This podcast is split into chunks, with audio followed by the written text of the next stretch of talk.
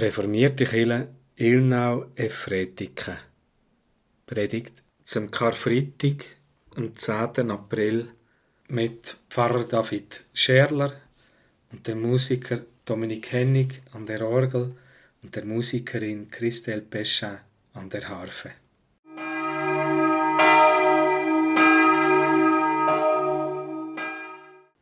So sehr hat Gott die Welt geliebt, dass er seinen eingeborenen Sohn gab, damit alle, die an ihn glauben, nicht verloren werden, sondern das ewige Leben haben. So steht's geschrieben im dritten Kapitel, Vers 16 vom Johannesevangelium. Wir kommen zu der bescheidenen gottesdienstlichen Feier, wo denkt ist als Ergänzung zu all dem, was in den verschiedenen Häusern gefeiert wird. Ein wichtiger Teil von einem Karfreitag-Gottesdienst ist das Abendmahl. Miteinander Abendmahl feiern. Wir können das heute nicht in Gemeinschaft miteinander in der Kirche tun. Und das tut weh. Wir wollen auch bewusst heute keine Anleitung geben, wie wir das miteinander, jeder für sich, jede mit dieser Audioaufnahme könnte tun. Am Ostersonntag wird der Sabine Schneider mit uns das Abendmahl feiern. Man kann sich auch darauf vorbereiten, damit man dann das hören kann und das Abendmahl einnehmen. Aber heute für den Karfreitag wo der Kummertag ist, der Leidenstag, da wollen wir den Schmerz spüren, wo das auslöst, wenn wir nicht miteinander die Gemeinschaft im Abendmahl haben können und können feiern Ich will darum aus dem Matthäus-Evangelium im 26. Kapitel, der Vers 26 bis zum 28. uns lesen. Das erste Abendmahl. Während sie aber aßen, nahm Jesus Brot, sprach den Lobpreis, brach es und gab es den Jüngern und sprach, Nehmt, esst, das ist mein Leib. Und er nahm einen Kelch und sprach das Dankgebet, gab ihnen den und sprach, Trinkt alle daraus. Denn das ist mein Blut des Bundes, das für viele vergossen wird zur Vergebung der Sünden. Ich sage euch aber, ich werde von dieser Frucht des Weinstocks nicht mehr trinken, von nun an bis zu dem Tag, da ich aufs neue mit euch davon trinken werde, im Reich meines Vaters. Amen. Ich lese der 22. Psalm, der Psalm vom Karfreitag zugeordnet ist. Und zwar lese ich die Verse 18 bis 32. Zählen kann ich alle meine Knochen, sie aber schauen zu, weiden sich an mir. Sie teilen meine Kleider unter sich und werfen das Los um mein Gewand. Du aber, Herr, sei nicht fern. Meine Stärke eile mir zur Hilfe. Errette vor dem Schwert mein Leben, aus der Gewalt der Hunde meine verlassene Seele. Hilf mir vor dem Rachen des Löwen, vor den Hörnern der Wildstiere. Du hast mich erhört. Ich will deinen Namen meinen Brüdern verkünden, in der Versammlung will ich dich loben. Die ihr den Herrn fürchtet, lobt ihn. Alle Nachkommen Jakobs ehret ihn. Erschauert vor ihm alle Nachkommen Israels. Denn er hat nicht verachtet noch verabscheut des elenden Elend, hat sein Angesicht nicht vor ihm verborgen, und da er schrie, erhörte er ihn. von dir geht aus mein Lobgesang in großer Versammlung. Meine Gelübde erfülle ich vor denen, die ihn fürchten. Die Elenden essen und werden satt, es loben den Herrn, die ihn suchen. Aufleben soll euer Herz für immer. Alle Enden der Erde werden dessen gedenken und umkehren zum Herrn, und vor ihm werden sich niederwerfen alle Sippen der Nationen. Denn des Herrn ist das Reich, und er herrscht über die Nationen. Vor ihm werfen sich nieder alle Mächtigen der Erde, vor ihm beugen sich alle, die in den Staub sinken. Erzählen wird man vom Herrn der Generation, die noch kommt, und verkünden seine Gerechtigkeit dem Volk, das noch geboren wird. Er hat es vollbracht.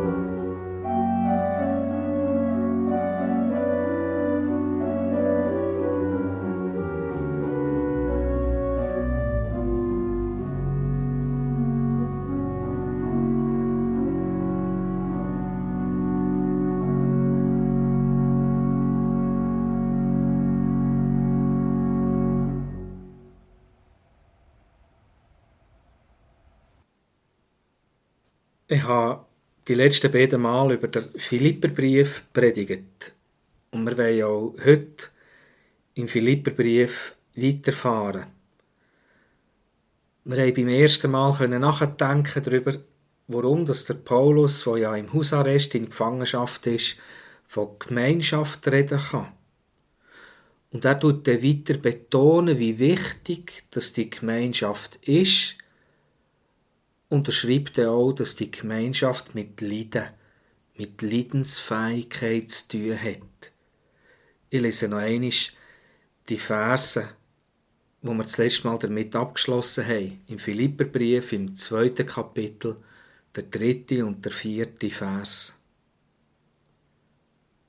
Tut nichts zum eigenen Vorteil, kümmert euch nicht um die Meinung der Leute, haltet vielmehr in Demut einander in Ehren, einer achte den anderen höher als sich selbst.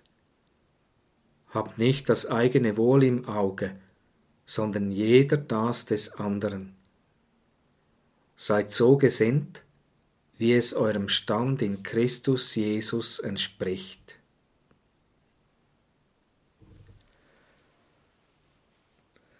Das sind schwierige Verse von Paulus. Das ist eine Zumutung. Er sagt nicht einmal seelsorgerlich vorsichtig, man müsse auch sich selber lieben, sonst kann man nicht auch die anderen lieben. Nein, er sagt gar nichts von auf sich achten. Er redet nur davon, man soll den Vorteil, man soll das Wohl von den anderen suchen. Der Paulus erstellt Nächstenliebe über Selbstliebe. Und warum tut er das? Und das ist wichtig, weil nur so die Gemeinschaft möglich ist. Das betont der Paulus immer wieder. Es gibt auf dieser Erde ganz viele Gemeinschaften. Man kann gut auch ohne diese Verse leben. Aber wer in Christi Sinn miteinander Gemeinschaft leben will, der kommt um diese Verse nicht um. Und auch wenn man sich die Verse zum Vorbild nimmt und danach leben will, das ist nicht eine einmalige Entscheidung, sondern das ist ein Ringen. Das ist es immer wieder neu aufeinander hören und für das haben wir ein Wort, das total aus der Mode gekommen ist. Das nennt sich Gehorsam. Einander Gehör schenken, einander hören, was die andere der andere braucht.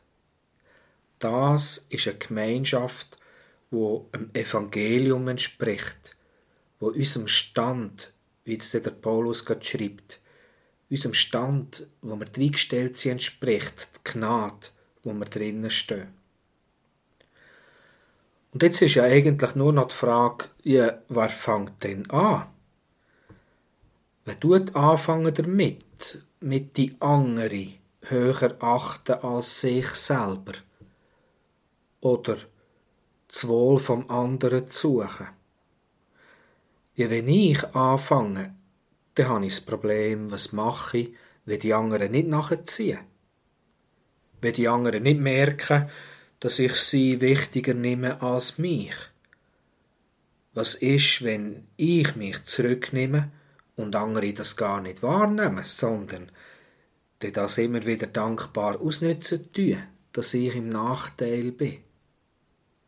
Das ist wie einer, der allen anderen Türen aufhebt und für ihn hat es dann keinen Platz mehr. Am Ende steht man mit leeren Händen da. Und was ist denn? Das sind naive Fragen, aber es ist ja nicht einfach selbstverständlich, so eine Gemeinschaft. Aber ich schlage vor, dass wir von diesen theoretischen Fragen in die Praxis gehen. Und die Praxis, die beschreibt der Paulus in den Versen 6 bis 8. Seid so gesinnt, wie es eurem Stand in Christus Jesus entspricht.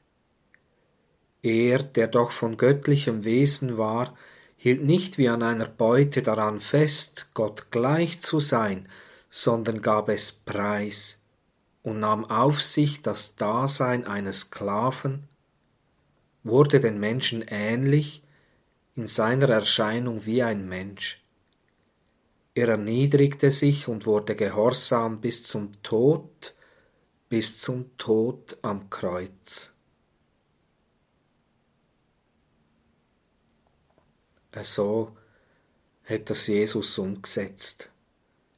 Er hat der eigene Vorteil und seine Privilegien weniger hoch gewichtet als das Wohl der anderen. Er hat alles preisgegeben. Und in der griechischen Sprache hat es für das Preisgeben ein spezielles Wort, und zwar ist das Ausleeren. Wie man ein Glas Wasser ausleeren tut. Jesus hat sich ganz entleert. Er hat das Dasein von einem Sklav auf sich genommen. Unfrei zu sein, abhängig zu sein, nicht mehr selber können bestimmen er, der von göttlichem Wesen ist gesehen, er hat also auch seine Unsterblichkeit preisgegeben. Er hat auf sein Leben verzichtet, sogar auf Sterben in Würde. Und er ist der Tod am Kreuz wie ein Verbrecher gestorben. Er ist gehorsam er hat gelost und er hat da was man von ihm hat wollen. Und dabei hat er nicht den Tod gesucht, es ist ihm nicht um das gegangen, sondern es ist ihm ums Losen gegangen. Er hat an nichts festgehabt, wo wir doch eigentlich würden sagen, auf das kann ich nicht mehr verzichten. Das macht meine Identität aus. Er hat sich völlig entleert, seine ganze Identität. So sieht die Karriere aus von Jesus Christus. Ja, erfolgreich kann man dem sicher nicht sagen. Und dabei ist bis der Herr Jesus ganz aktiv bis er ganz am Ende ist, tut er ganz viel. Aber jetzt ist fertig. Jetzt ist wirklich sein Ende da. Jetzt kann er nichts mehr tun. Was also der Paulus da schreibt, dass man soll den Vorteil vom anderen suchen, dass man die andere soll höher achten als sich selber. Das ist also ein Weg, wo in den Tod hineinführt, bei Jesus, wo nicht gut kommt und zu einer völligen Preisgabe führt, wie ich das in diesen naiven Fragen vermutet habe. Aber ich glaube, der Paulus ist nicht naiv. Er hat es ja gar nicht als ein Erfolgsmodell gedacht, dass man sich gegenseitig in einer Gemeinschaft aufschaukeln Das wäre ja ein Schneeballsystem. Das würde ja nur auf heißer Luft beruhen. Das kann ja gar nicht funktionieren. Warum macht er das Jesus? Warum tut er sich selber so preisgeben? Es wird uns da nicht begründet sondern der Paulus lässt einfach Daten von Jesus für sich sprechen. Es ist aber auch offensichtlich, dass das Jesus nicht hätte müssen tun. Er ist nicht dazu gezwungen gewesen. Er macht das freiwillig. Er tut sich eben nicht dran festheben. Er ist kein Sesselkleber. Es ist aber in dem Fall der Weg, wo so tief führt, es ist nicht ein Zeichen von der Schwäche von Jesus, dass er gezwungen gewesen, sondern ein Zeichen von seiner Stärke, dass er diesen Weg geht. Aber jetzt, am tiefsten Punkt, ist seine Kraft wirklich am Ende. Er ist also wirklich allmächtig, er kann sterben. Und jetzt kann er nichts mehr tun. Ich lese weiter. Er erniedrigte sich und wurde gehorsam bis zum Tod, bis zum Tod am Kreuz. Deshalb hat Gott ihn auch über alles erhöht und ihm den Namen verliehen, der über allen Namen ist, damit im Namen Jesu sich beuge jedes Knie, all derer, die im Himmel und auf Erden und unter der Erde sind, und jede Zunge bekenne, dass Jesus Christus der Herr ist, zur Ehre Gottes des Vaters. Deshalb heißt's da, weil Jesus der Weg gegangen ist. Jetzt kann er sich nicht mehr helfen. Jetzt ist er ganz passiv. Aber Darum, deshalb tut Gott eingreifen. Und Gott wird jetzt aktiv. Und er tut den erhöhen, der sich selber erniedrigt hat. Deshalb. Gott tut Jesus belohnen, er tut ihn erhöhen. Der Lohn ist eine Konsequenz von dem Weg, wo Jesus geht. Er tut ihn belohnen, er tut ihn erhöhen und er tut ihn beschenken. Er tut ihn überhöhen. Er wird noch höher gestellt, als er vorher gesehen ist. Der Paulus muss im Griechischen ein neues Wort dafür, für das Überhöhen erfinden. Und er schreibt, Gott schenkt ihm den Namen, wo über allen Namen ist. Was ist das für ein Name? Jesus kann es nicht sein. Das heißt zwar Rettung, aber so hat er ja vorher schon geheissen. Gott schenkt ihm den Namen, es muss sein eigener Name sein. Der Name von Gott, der, wo übersetzt in unseren Übersetzungen Herr heißt, aber Herr in Grossbuchstaben geschrieben. Unsere jüdischen Mitmenschen sprechen den Gottesnamen als Adonai aus, mein Herr. Jesus ist jetzt neben Gott dem Vater der Herr Jesus Christus. Und das Herr ist nicht im Sinn von einer formellen Anrede gemeint, sondern es bezieht sich auf seine Göttlichkeit. Alle werden ihre Knie beugen, im Himmel, auf Erde unter der Erde, sogar die Toten, jedes sichtbare und unsichtbare Geschöpf. Alle werden bekennen, Jesus Christus ist Kyrios, ist der Herr. Herr, groß geschrieben, ist Jesus Christus. Das wird die ganze Schöpfung anerkennen und bekennen, dass Gott seinen Namen auf Jesus Christus übertragen hat. Der Paulus schreibt es deutlich. Das, was im Alten Testament von Gott gesagt ist, im Buch Jesaja Kapitel 45, Vers 23, das gilt jetzt auch für Jesus Christus. Wir haben heute den Karfreitag. Kar vom althochdeutschen Wort für Kummer und Klag für Leiden. Aber wenn man das liest, dann fängt man an ahnen, worum es in den anderen drei Landessprachen der heilige Freitag heisst. Der Venerdì Santo, Vendredi Saint, Vendredi Saint oder auf Englisch der Good Friday, der gute Freitag. Wenn man das liest, dann kann man anfangen erahnen, was es bedeutet, dass Gott Jesus erhöht hat und ihm der Namen gegeben hat, wo über allen Namen ist. Und es wird dem klar, worum es ein Tag von Kummer, von Klage, vom Leiden ist und warum es auch ein guter, ein heiliger Tag ist. Jesus hat nicht seinen eigenen Vorteil gesucht. Er hat das Wohl der anderen für höher geachtet.